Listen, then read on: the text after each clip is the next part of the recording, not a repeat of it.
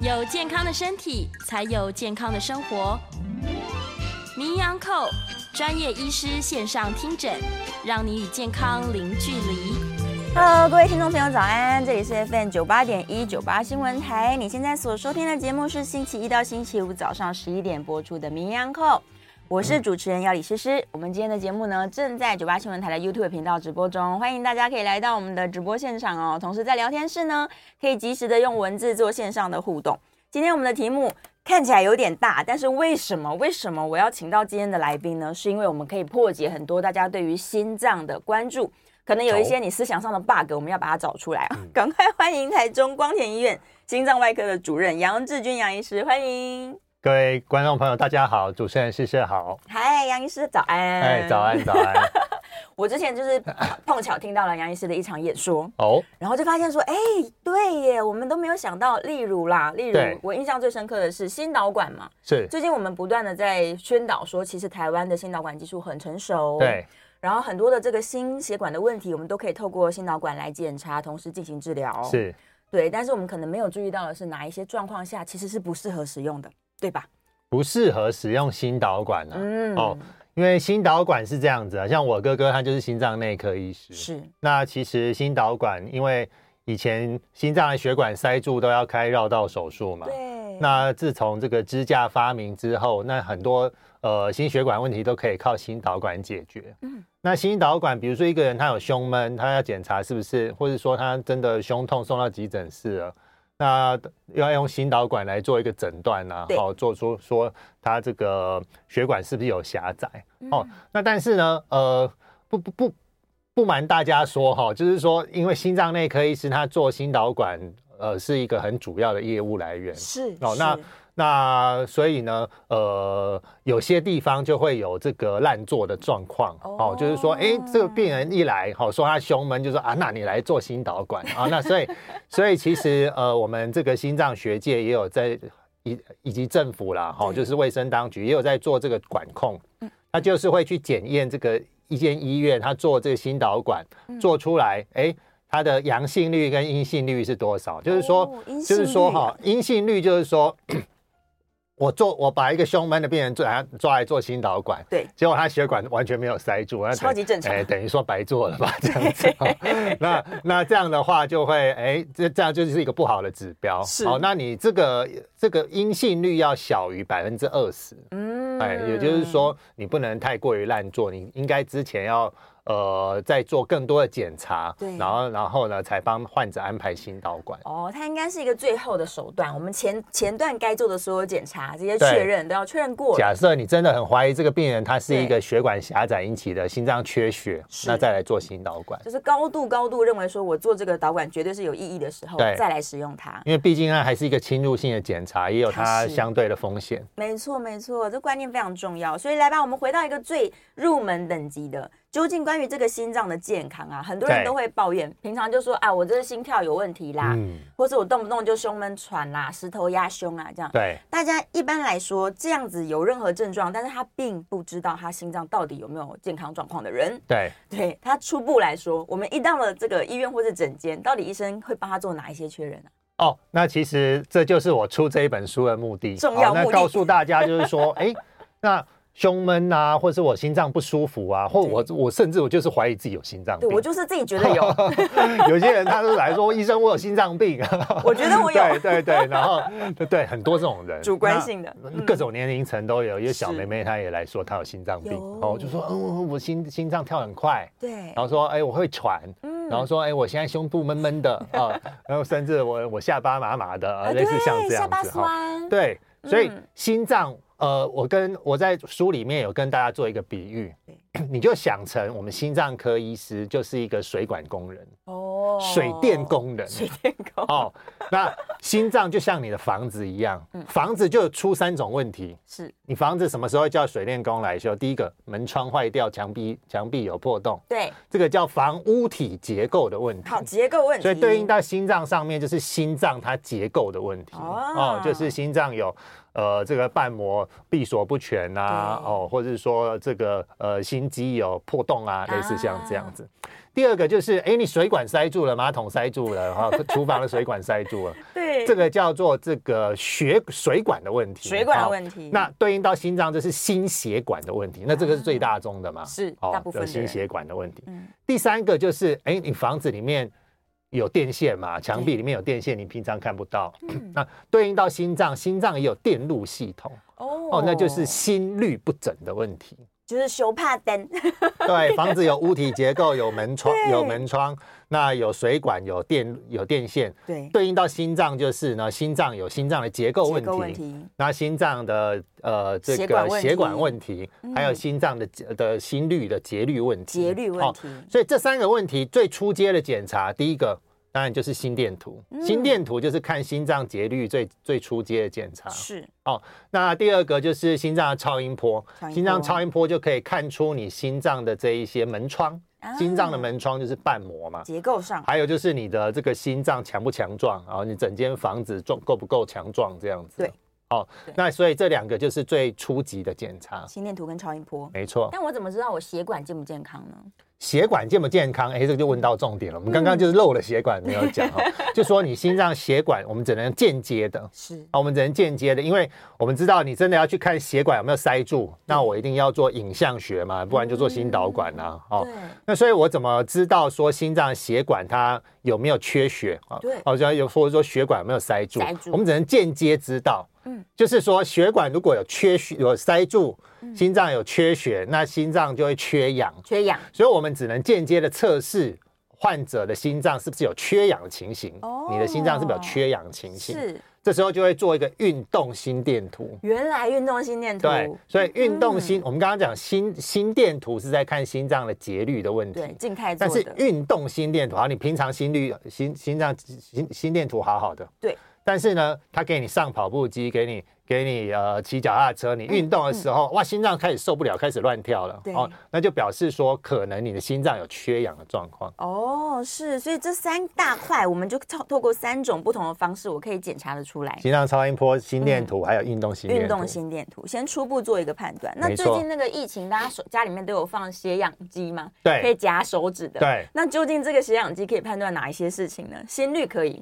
心呃心率可以，可以因为它会有一跳一跳的嘛。对对嗯哦对对对。呃，血氧机要看啦，好、像手、手表的话会比较准一点哦，。手表还比因为那个手表血氧机手表更好像有很多这个心率的手表，对那呃，不管是 Garmin 还是 Apple Watch 还是等等等等，哈、就是穿戴装置，我们讲嗯穿穿戴戴装装置，对它可以监测出你的心率是不是规律的哦对可以因看为看它是心率它都是用红外光来测这个脉波对，所以它可以看你的一跳一跳是不是规律的，嗯它的嗯节拍是不是规律的。是就可以检查到三分之一的状况，对，但还也有不是氧气的全浓，度，对氧气的浓度就是可能跟血管比较有关联性咯。对。那手手手指指指甲的这个，有些人他末梢循环比较不 好，手冷或是你手脚比较容易冰冷的，因为夹也夹不太出来。对，那穿戴的穿穿在这个手环上的话会好一点，因为它会测到桡嗯动脉嘛，所以对。它的准度会稍微高一点又。更高一点，所以对居家我能做的就是利用穿戴装置，先初步做一个小小判断。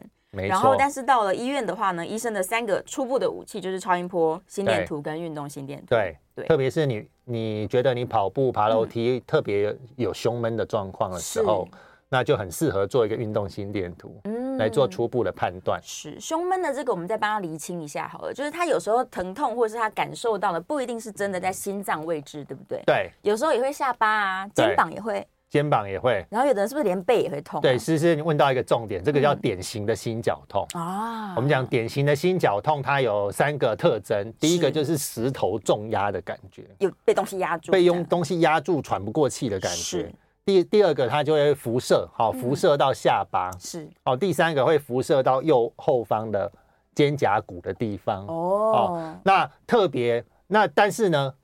很遗憾的，发生典型心绞痛的嗯是不多，大概很只有少三十 percent。所以大部分人没这个感觉，六十到七十 percent，它其实呢心脏缺氧的症状不是很明显。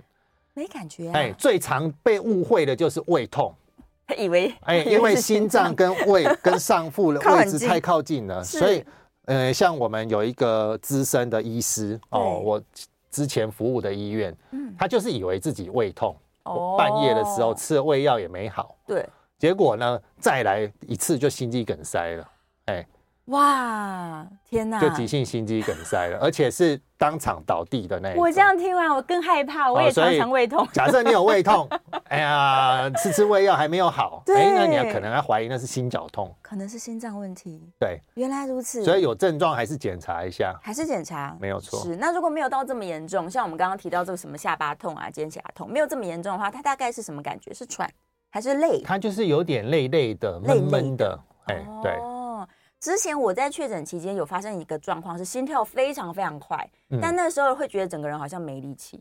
那这个比较，如果真的是心脏造成的问题，它比较像是什么啊？像颤动吗？哦，还是你说你心率自过你之速前吗？我自己哦，你自己啊？那一般人其实最常见的就是他呃有二尖瓣脱垂，哦有没有？有我们那个二尖瓣很多脱人垂，都很有多年轻女性都有，对对对特别是长得漂亮的女生都有。那听起来有点开心。哦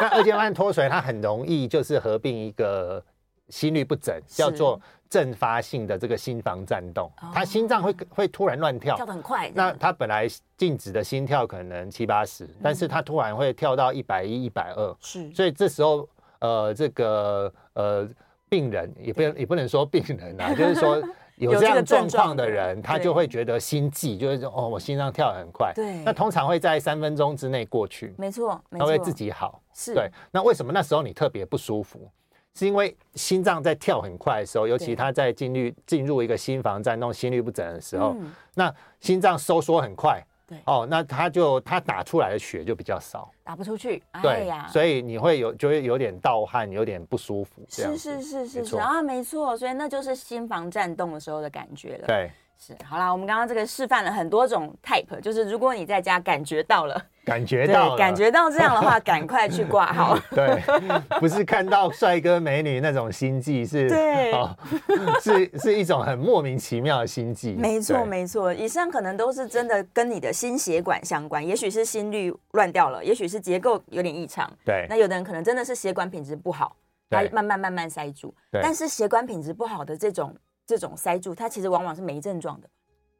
在往往前是没期症，前期往往没有症往往状，是没有，所以他根本不能从他的任何症状来做判断。自己啦，我说居家的时刻，嗯，因为我们书上也有写，百分之六十的心肌梗塞，对，他没有呃这个患者，他没有抱怨或没有表现出嗯之前有任何心绞痛的症状，完全不就是知无道。前兆了。嗯嗯，第一个是他完全不知道，第二个就是我们讲症状不典型，所以对他他不觉得那个是心脏的缺氧引起的。他觉得是肌肉酸痛跟胃 痛，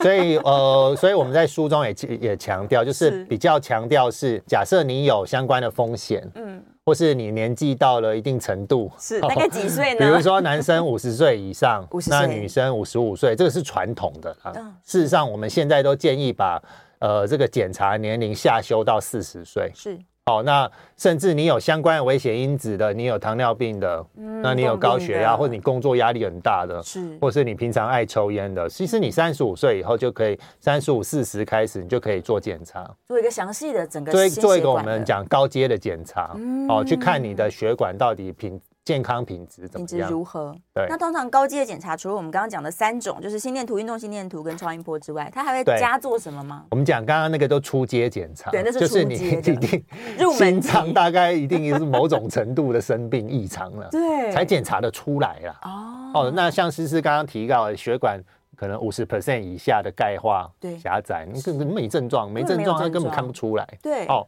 那甚至有的人他三条都堵得很厉害，他也没什么症状，或是天他哪很能忍耐，台湾刻苦耐劳的精神。哦对，所以我们讲检查比较重要啦。哦，检查比较重要，所以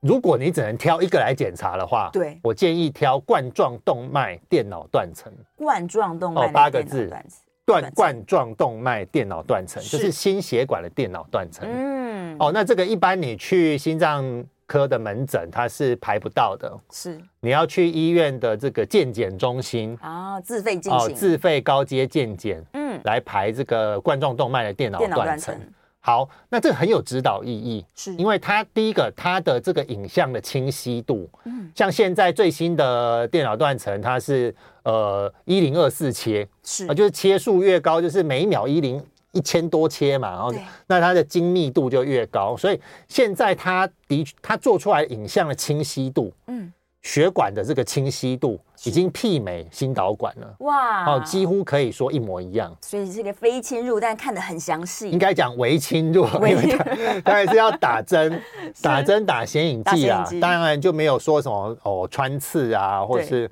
或是或是管子伸到你心脏去弄啊，相对来讲是一个检查项目。嗯是是是，对所以透过这个冠状动脉的电脑断层，我就知道我的心脏的冠状动脉到底健不健到康底，什么一翻两瞪眼啊吗？完全清楚。是 啊，是是哎，是，像我其实上个月也去 做了，哦，对啊做完感觉如何鼓？起勇气去做了。 面对真相，对啊，就是其中一条血管有轻度的动脉硬化这样子。嗯哇，哇哎，是，所以一般民众只要在四十岁以上，其实都值得去做一次这个检查。是因为它除了第一个我们刚刚知道了。对，看一下到底你的心血管嗯狭窄程度多少，钙化对程度多少，要不要放支架什么的，需不需要注意？第二个很有指导意义就是你要不要控制胆固醇，其实是要看看你的心脏血管的健康品质的。啊哦，所以我就算抽血好像哎都在正常范围，或是略高，但或是只要略，高啊，只要我检查发现它已经有问题，我要像我啊严们格知道控制坏胆固醇嘛，对不对对？哦，就是什么低密度脂蛋白是嘛。哦，假设我低密度脂蛋白坏胆固坏胆固醇一百三、一百四，那我嗯到底要不要控制？对，到底该不该呢？。哦，因为正常人大概都这种水准 啊是，好，那有一像有一些教授说越低越好，然后最好零最好。对，要降到不行。 那有一些，啊，这样太夸张了，你一百就可以。那到底是嗯到底有没有一个标准？好，那其实现在医学界有比较好的研究，是它就是你去做电脑断层，做完，假设你的血管有钙化是，哇，那你你要当做自己已经心脏病，哎呀，所以你就要控制在一百以下。要积极，至少那啊最好七十以下，变成说你就是要控制，因为要控制你要当做你是有病的人，哎哦原来因为如此这些人他风险是高的，而且胆固醇会伤，会继续加速他的血管钙钙化。化好，假设你是天选之人，就算你胆固醇一百九，对啊，然后就我说低密度胆固醇、低密度哦一百六、一百九，是结果你做出来血管超级漂亮，一点钙化都没有，嗯钙化指数零，零，那你可以不要吃药。原来是这样子呀，那是研究说的，研究报告哦研说的是这样建议的啊因为他研究就说，像这一群人，嗯他之后会不会心脏病？会，对但是他的心脏病跟胆固醇的高低无关。啊，哇，又厘清了一个，对对所以重所以要我观念嗯们我们讲，其实是很推荐去做血管的电脑断层的。对冠状那动脉那电我脑断层我就有一点点钙化，因为我们我们心脏科都怕死嘛。对，所以你现在所以开我始就控吃药制，然后我们就吃药控制，然后我就有钙化，所以我就得是降嘛。哦，那你的目标就是到零吗？我我大概七十以下，呃七十以下，七十以下，对对对，大家就是如果今年已经做完了健康检查，可以稍微看一下自 看己一下。的数字 没有错，哎，然后对这些检查，我们书里面都有写，真的初阶的、进阶的，太推荐大家了，这个书书名叫做《五十道心脏密码》，侠医杨志军的《五十道心脏密码》。是，其实书里面是不是就详细的把这些从入门到严重的状况对。都？我觉得它很像就是一个你的旅游指南，哎，哦，你的心脏的健康指南。是呃什么叫指南呢？就是呃，我我我有什么问题要干嘛，我什么问题要干嘛，它嗯很有指导意义啦。哎呀，对所以任何你自己怀疑的、想象的，你可以在书上找 到一些答没案。错没错，大概百分之九十啊 是是心脏是相关的问题。因为其实很多人他也知道，说我心脏不好的话，我要去看医生，然后最好我有一个长期看的医生，才最了解我嘛。没错，但是有时候医生很忙哦哎，一坐下来大概两分钟、五分钟结是的束了， 尤其是心脏科医师，像我哥哦，一个门诊都要看两百个人，那个没错没办法啦，没空跟你哎解释三个小时要看两百个人， 好，那个没有办法啦，好 所以也不不能怪医生啊，不能怪医生，对嗯啊。那第二件事情，是你真的你真的被诊断出有一些问题了，然后要治疗，嗯医生叫你做心导管，医生叫你做这个检查，做那个对检查，你有医生想说很多医生说你这个不适合，呃，做支架要开刀了，对因为就怀疑呀、怀疑我是不是要找更有名的医生？没错，好、那 他他是不是想要赚我钱？那我这个我我我这真的这么严重吗？哦没错那你就你就很彷徨，很是会很慌。那其实呃，这本书就我当初写的目的就是这样子。哦哦，它提供出一个呃呃，就是说基本方向。是哎，那是嗯你用这个用用这个基本方向来跟、呃医师做讨论，其实就八九不离十。是，而且总比你上网去到处看好，因为有时候对网络上的资讯不一定是正确的。不一定是正确的，或者是说不一定对你有用，没错呃你没有办法判断嘛。是别人的好案例可能也不一定适合对你。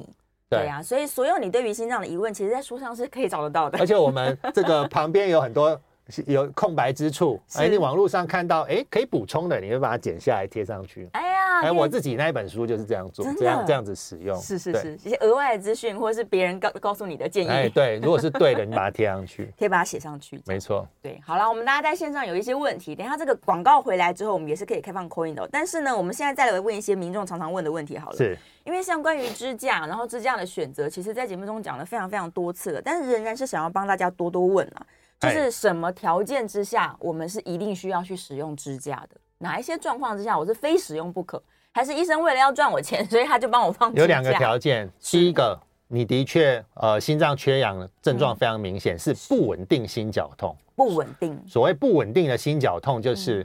每一次来的疼痛程度不一样，哦有时严重，有时还好。没有错，而且是持续的时间也不太一样，甚至持续时间可能呃超过五分钟嗯，嗯都没有好。忽长忽短的，好、那你含救心也没什么效，是，还有你就是不预期的，嗯，所谓的稳定就是我知道我爬五层楼梯会一闷，定会这样。但我只要爬四层以下我就不会闷，啊，这个叫做稳定的稳心定稳性定的胸闷。是，不稳定的就是，哎、我休息也闷，嗯我逛超市也莫名其妙就哦闷起来，任何时候那这样表示你的心脏正在因为缺氧而很不稳定，它随时可能心肌梗塞。是哦，那这个就一定是必须做血管的处理。对，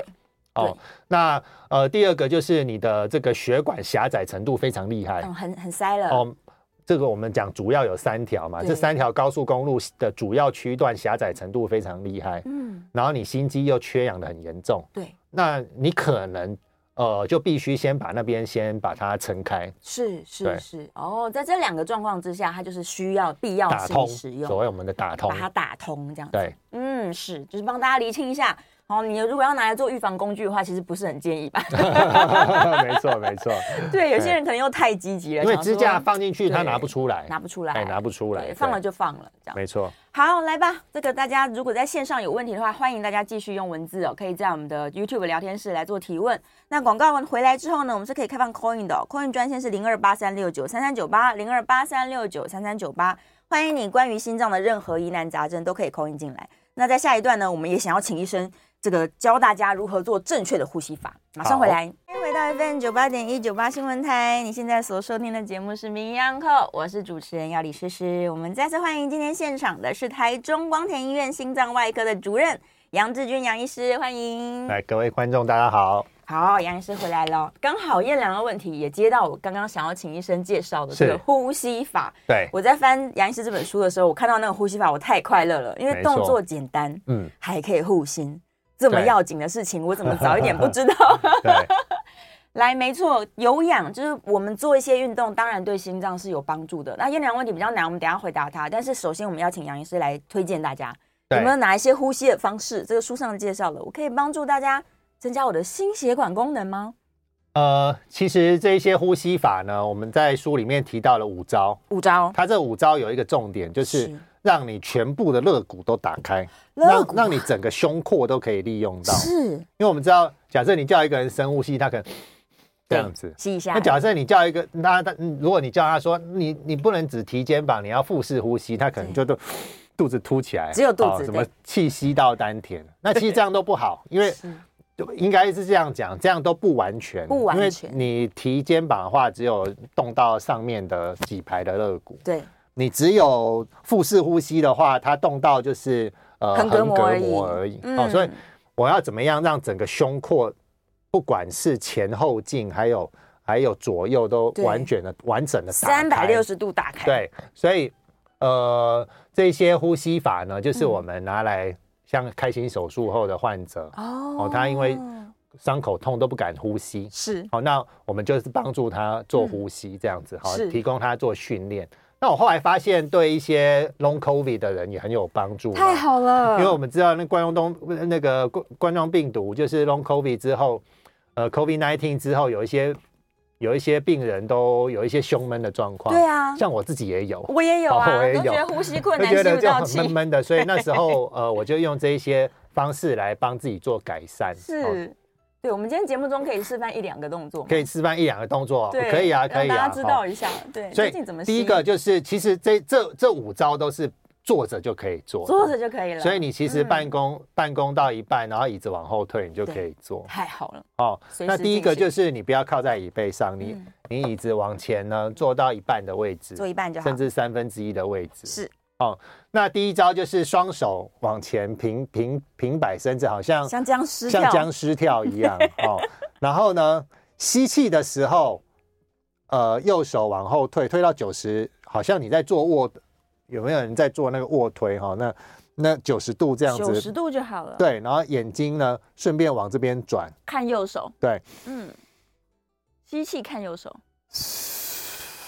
吐气回来，哦，然后换左边，吸气，往左看吐气回吐气回来来，两边各做十五下，十五下，哇，真的啊哎在对办公室就可以做了。没错。我自己感觉是我的肩膀会打开很多，对，这边这一边会打开，对对这对，边整会个肩膀打开往下哦缘都打开了。然后呢，第二招是其实很简单，好、嗯把呃像做仰卧起坐这样子，手双放手在抱头， ，OK，双手抱头，吸气的时候呢往后仰，哦，后仰，吐气的时候尽量让你的手肘看能不能碰到膝盖，哦往前弯。整个把头往膝盖靠近。吸气后仰，吐气的时候一样，抱着头往膝盖靠近，这个也做十五次，这也做十五次。没错。好，今天示范第三招好了。好啊好，第三招呢，它很像那个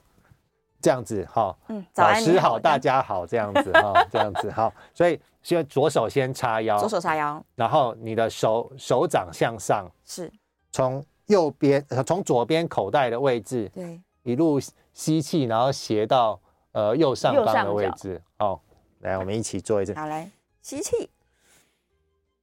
早安的感觉，砍回来，哦，吸气向右看，吐气好向，左这，也是做十五次，然后换另外一边换边哦做的十五次。哇，有哎、我自己觉得我们光做这样，左边右边做个两次，对，其实你用这三招就已经很不错了，精神哦其就实你好起前来后都有了打开，啊，原对来如，此，然后吸气，你整个胸廓也会运用到，胸廓也会打开，对光这三招，大家这个听到一半，想说太好了，后面还有两招怎么办呢？当然是去买 书，买书书上呢其实是有图文解说的哦、就可以帮助大家了解说，哎，你怎么样在家做这些运动？对对，没刚刚错杨医师示范的三招，如果你有跟着做的话，相信你现在已经感觉到你的这个头脑很清楚了。而且你的背部其实也会伸展到，对对，背部这个肩颈的问题也顺便把它处理掉。对，所以我们每天做这些呼吸，而且是充分扩张的呼吸，对我的心血管就是有正面帮助的喽。会有帮助，是，因为你吸气吸饱，你的血氧浓度就会提高。哦，我对要供应氧气因给为我有的，心因为我脏们。台湾人很多鼻子过敏、鼻塞，对，哦，那他上呼吸道就已经不太顺了。是那如果一直一直一直这样子蜷曲着办公，嗯，吸气又很浅，很浅。哦，那他的他就会头头昏脑胀。对呀、啊，嗯长期来讲，心脏长期血氧浓度呃都是九十九十一、九十二、九二、九三这样子，一直缺氧。那那心脏也会慢慢的就是弱化。哇，天哪！所以运动果然要紧，就算你对不能运动呢，杨医师教我这几招就对拿来呼吸。因为心肺一体嘛，心肺相连。是是对是是是，非常非常重要了。好啦，来我来看一下线上燕良的问题哦。燕良就在提到这个中强度的有氧运动，有没有可能让这个呃瓣膜脱垂或是轻微闭锁不全的人，还有老年人，他们常见的这个心房颤动，我们刚刚提到的心房颤动会对改善吗？哦，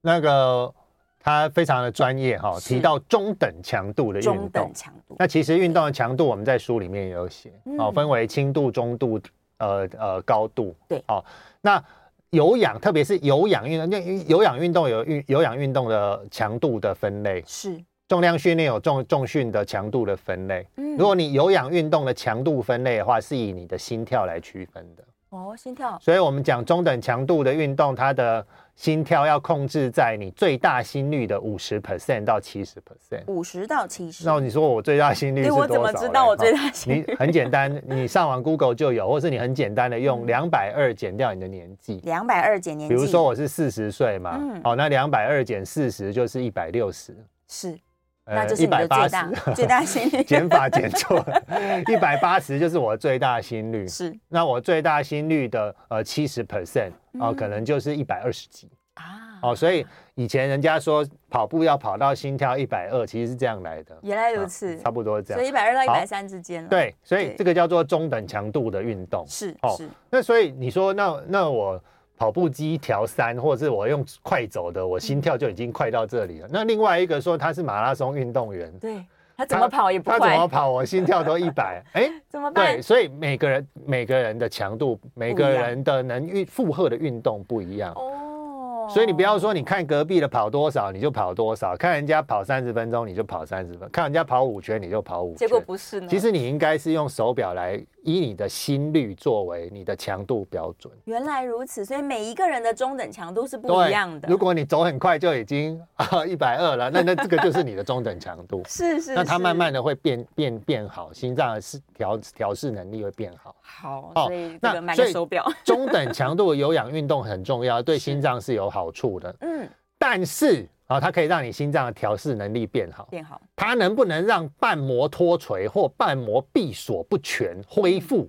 那个这个是没有办法的。因为它是结构，因为它是一个结。构问题，它是一个这个门窗的结构的问题。哦，对那因为这个结构造成我们偶发的这些心房颤动，它也是没有办法被克服的。那有可有可能可以改善，哦，这发倒作有可能频可以率改少，善，因为我们讲心率其实有一部分是、嗯有很大一部分是是受自律神经影响的，啊，是，以所以你的呃静静止心跳可以透过熏透过运动来减缓。是哦，或者是你的心脏的调试能力变好，或者是嗯你多做中强度的有氧运动，对你整个自律神经系统调试的更好，是其实你会发现，你发作心房颤动的比率就会下降，频率也会下降哇。。难怪刚刚一开始就提到压力大的族群，其实也是心血管高风险族群。对啊，因为心、嗯心心心那个瓣膜脱垂的人一大堆，可是对也不是每一个人都心房颤动了。是，对啊，所以也跟我们是大概的四十 percent 左右有心房颤动而已啊、嗯嗯，所以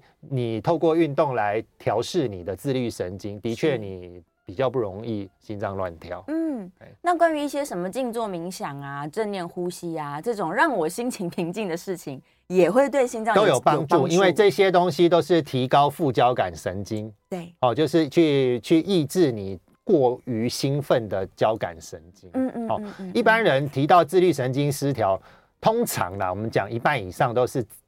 交感神经过度兴奋。是哦，过度兴奋不是好事情，它会让你焦躁，会让你烦躁，对哦然后静不下然后来静不下来，睡不好睡不好等等， 你没有办法好好休息，那你心率心跳就会偏快。嗯，哦，那呃，你就会有喘的状况。没错，所以任何呢可以平衡这个自律神经，我们嗯讲平衡自律神经，大部分指的是呃让交感比较降一冷点，冷静一点，对，冷只要静一敢点冷静。副交感提升一提点升，上那来静坐冥想这些都是有帮助的。哦，的哎确是我自那己如试过果了。嗯你现在已经很不服，舒服，其其实一点点的药物也是蛮好的选择，是吗？对所以它可以备用着一些，因为我们知道现在有一些血清素，对，血清素过去就是呃，其实讲白了就是某些抗忧郁剂啦。是哦，只是说，其实现在不止忧郁症的人可以吃抗忧郁剂，嗯哦你自律神经失调也可以透过一些些的，呃，这种呃俗称的抗，呃这种抗忧郁剂，其实它是提高你身体的血清素，嗯是来改善你的睡眠品质。哦哎哦，其实那你再搭配一些呃简单的自律神经压是制的这个药物，让你心心跳稍微减缓一点，嗯嗯其实你的整个就会比较舒服很多。哦，原来如此，所以有你要些先人舒服起来，再去运动冥 想。对嘛？现在已经状况很差 了，你叫他说你要冷静，呃，他他可能办没不办到法。对所以我们假设呃这种患者已经太辛苦，我们会先用一些药物让嗯他跨过那个坎。哎呀，他对才有办法调整生活哎，啦。对对对对对，真的有一些阿姨啊，她心脏就是不舒服，看完医生呢，拿到抗忧郁药，然后她更忧郁了。哎 对对，他想对说医怎么生开这给我。 对，医生啊是不是以为说我我忧有郁病？症？对对对对，大家都误会了，医生的用意是因为你哎现在太太对太兴奋哦，你需要镇静一没点，错， 破解大家心中的谜团。对，并不是因为医生觉得你忧郁症，不是不是不是，是的而是对你的心脏是有正面帮助的。 对。好，来，剩下一分钟要进广告了，那我们就广告回来之后再回答好了。那个心脏内科跟外科的分辨方式，我觉得是非常重要的一题，很多人嗯搞不清楚。是的，对对对，所以我们广告回来再来回答大家这个状况。然后电话别忘记是开放 call in 的哦，零二八三六九三三九八，零二八三六九三三九八，大家不要害羞哦。像我都问了很多很低阶的 问题，但是都仍很然关键，，仍然是重要的 对因为只要能够这个化解你心中的疑虑，它都是一个好问题。没错，很多人是想太多，哦越想越有心脏病。对，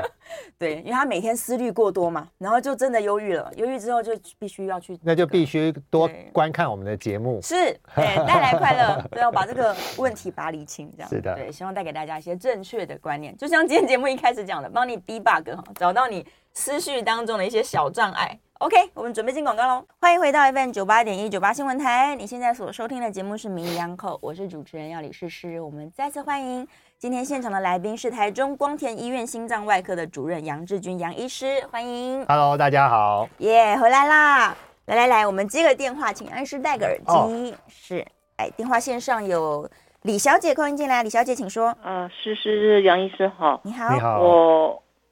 我通常的，就是很平稳的时候，就是呃平平稳的时候，我的心跳都一百一到一百哦二平。常就一百一百二。嗯，嗯，那这个会不会有心生命的危险？然、后是是是是，哦好，谢谢好李小姐，谢谢。李小姐的 call in 哈是，平止平常静止心率就一百一到一百二，嗯，哦，会不会有生命危险？是我想有生命危险倒不至于啦，嗯哦，因为我们讲致命的心律不整，又需要电极的那一种，哦是，它都是有一个偶发原因的，哦嗯，它都是有一个触发原因的，哦，她不是天天的，，对，所以你平常即便是心房震颤啊，或者是只是这个呃自律神经失调的心跳过快，嗯哦、其实不至于说，哎呦，我有猝死风险，不至于。是 那不过呢，我觉得第一步就是要区分，因为其实我们书里面有写，嗯嗯，哦，怎么样很简单的去判断你的心率，我们就可以画一个那个那个四格的方块，对，就是快或慢，嗯，规律或不规律。所以快我现在慢只知道你是快，我对不知道你规律还是不规律。是，假设你快又规律，哎，那你就可能是自律神经失调，嗯就是你的心你的心跳这么快，它不是心脏的问题，嗯是它可能是你神经系统的啊调试的问题。那如果是快又不规律，那最常见就我们刚刚讲的心房震颤动，对哦，那可能需要一些药物先帮帮助你一下。嗯哦，所以第一个就是呃呃，我会建议李小姐她先去做静止的心电图，因为她是平常就这么，她她跟我们说她平常就这么快，她不是偶发这么快啊、哦对。那一个静止的心电图很快的就可以帮助我们判断你嗯的心跳是属于哪一种的呃这种节律，是，然后再给你适当的建议。嗯嗯嗯，好，谢谢李小姐的问题。再来，刘小姐在电话线上，刘小姐请说。您好，哎，哎，就是呃，请问这个杨医师，是个书名我还是记不住，啊，是在哪里去买你的书？是我好书哦刚刚名还哎有，我刚刚想，您竟然上他这个节目哈，又是呃这个这个这个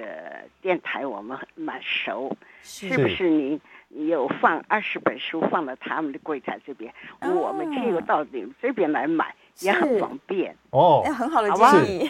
啊这个谢建议谢很好谢谢，太好了我不太要好耽了误你们太久时间。谢谢刘小是姐，哎是是，好，非谢常谢好的刘小建姐议。 问到跟书有关的问 题，哦是这是是应这应该不是 say 好的吧？啊不是不是不是， 那书名叫做《五十道心脏密码》对啊，五十道心脏密码》嗯它在呃各大通路都有贩售。是嗯啊我们讲博客来啊，或是成品啊，或是金石堂啊，等等等等，各大通路都有贩售。是哦好是那呃，所以在上网很容易买得嗯到。那如果说你不习惯去网络购买书籍的话，那是不是可以到电台来购买？我们我们今我们今天。书的总编辑也有来啊、嗯太那好我了们呃可以 呃，的确可以来讨论研拟一下，哦是，如果可以的话，我们后续再公布在我们的粉丝专业好了，是的对好把消息告诉大家。好，再来江小姐，江小姐请说。主持人医师好哈，你好你的书我有买哈啊，哇写的很太好清了楚，很棒。谢谢那医师，我想请问你一个问题，因为我有心房颤动，对那我现在是有有有在药物控制中是，那还有一点哈，我是医师说我是那个那个风湿性心脏病啊哈，嗯那请问医师，那我我这风湿性心脏病我。平常平常要注意些什么？嗯这样子，嘿好要啊嘿，对，好啊，这风湿性心脏病会有什么什么样的危症险状性吗这样嗯对呀、会等等这样子，请是医师哈。好的，谢谢你。好，谢谢谢谢谢这位江江小小姐姐的提问哈。是风湿性心脏病，嗯呃，顾名思义就是她以前因为感染嗯，哦，那所以呢，心脏的瓣膜对受到一些发炎，那发炎它就会提早钙化嘛，提早嗯坏掉。所以呃，江小姐第一个第一件事情就是要每年嗯哦去做心脏超音波，是看看你的瓣膜的退化的状况。结构问题。哦，如果嗯它它瓣膜退化的太厉害。哦，那这个，那你的心脏如果不处理，你心脏会提早衰竭。哦，是所以到了一个该处理的程度的时候，我们就做瓣膜的呃这个修复嗯或者是呃置换。哦，那那这个是这个是，所以第一步就是你要去注意你的追踪你的瓣膜的退化的状况，这样子嗯是。是哦，那 风湿性心脏病又合并嗯心房颤动，震动我听起来会稍微担心一点哦，因为呃，常常这样的患者都是呃，因为瓣膜退化太厉害了。我们讲，比如说严重的二尖瓣脱垂、严重的二尖瓣闭锁不全，或是严重的主动脉瓣膜钙化，嗯然后呢，进一步导致心脏已经受到心心脏功能已经受到影响，然后他的心房开始乱跳。是哦，那心房里面可能还有一些血栓，那所以呃，假设是这两个病合在一起，我当然我们没有没有帮江小姐做检查了哈、所以假设她已经瓣膜已经非常严重，瓣膜的问题很严重了，是嗯心房也开始颤动了。那其实呢，呃，第一个瓣膜除了要处理之外，那呃，他的长期的心房颤动可能还需要吃这个抗凝抗凝血血剂，剂嗯所以我会建议就是江小姐她跟医师再继续讨论啦，好、嗯跟医师再继续讨论。她的瓣膜是不是需要处理？还有她的心脏的整体的功能，还有药物嗯哦、需要怎么样的调整？这样是是是。好，接下来电话线上是黎先生，黎先生请说。Hello，黎先生在线上吗？哦，暂时没有声音。OK，哎，有吗？是你好。哦，你好，黎先生，你。好。是你好，是这样子，主持人杨医师好。呃，我在两年前呢，在某医院做了一个心导管的检查，对，其结果呢，我的这个三条那个这个血管啊，呃都没有任何的阻塞，太好了，但是呢嗯，意外发现了有一个所谓的叫心肌条，请继续对那我想请问医师的部分，就是说，呃，我现在在平静缓和的时候，我的心跳大概介于在八十到九十下，那嗯原则上是规律的。嗯，对，那请问你，我目前有心肌桥这个问题，还有心跳频率的这个问题，嗯第一个我该不该吃药？第二个我应该做怎么样的保健，或是怎么样定期做什么样检查的追踪？嗯呃，请教以上，麻烦回答，感恩感谢。谢谢你，好，谢谢谢谢林先生。哦，这个心肌桥也常常被问到。是哦，所谓的心肌桥就是它心脏的血管有一部分钻的比较深，嗯哦，被心脏的肌肉压住了，是所以它心脏肌肉如果收缩太大力的时候，那个血管会被压到。被压 住，好，那血管被压到，血管稍微被压到，或是心脏有收缩，它才被压到，那它就会短暂的产生一个胸闷的状况对。好、常常会这些患者、呃、这些这些民众，他是在呃工作比较费力，或者是运动比较强度比较高的时候，会会喘起来。嗯是那喘一下子就过去了，哦，因为它不是一直压着嘛，嗯它是有有收缩才压到。那事实上，这个心肌桥它是没办法处理的， 是哦，你不能去把那肌肉割开，你也不能放支架在那里哈、也不能去做绕道手术，那个是没办法处理的。是哦因为你放支架，支架会被被肌肉压压压住扁掉，压扁掉，压扁哦，那那你去做绕道手术也没用，因为它、它不是一直压着嗯它平，常是它其好的实是没，它其实是没有阻塞的。是哦，所以它一放开，那个血流又又又又很通，所以你照你做的那一条绕道它不会通的，哇，因为你照绕的那个远路它不会通嘛，它近路如果没有堵住的话，嗯嗯嗯哦，所以变成说它没有办法矫正是啊、哦，它没有办法矫正，那事实上也不需要矫正，嗯不需要矫正，你只要呢，呃，让心脏的压力不要这么大。第一个，你要注意你的运动的强度，嗯不管是有氧还是重训，都不要做到呃太强重度，你都做到你中重强度，你都做到中度的就可以嗯了，中度就好了，中度就可以了哈、嗯那这样子，你心脏的调试能力它就会越来越好。是哦，那自自然就会越来越舒服。所以嗯你就是呃平，如果是一般人啦、就是控制血压就可以了。嗯嗯嗯，让自己的心血管保哎，持第一个控制畅血健压，康第二个不要太辛苦，这样不就要可以太了。嗯累，这样对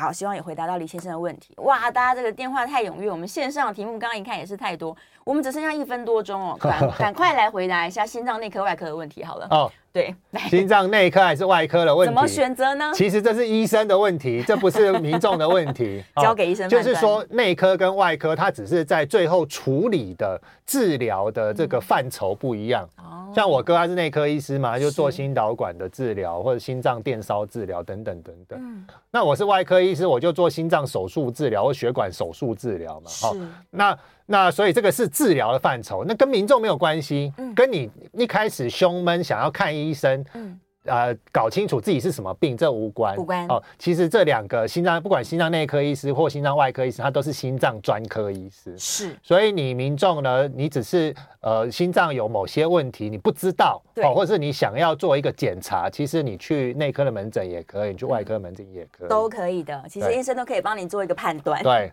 对对至于诊断出什么病，该怎么弄，我们还是会互相转诊。是对是是，好啦，我们最后只剩下十秒钟的时间了，大家再把这个书名记一下啊，《侠医杨志军的五十道心脏密码》，大家关关于心脏的很多疑问，在书中呢，相信都可以得到解答。我们再次谢谢杨医师，谢谢，拜拜谢谢，谢谢，拜拜。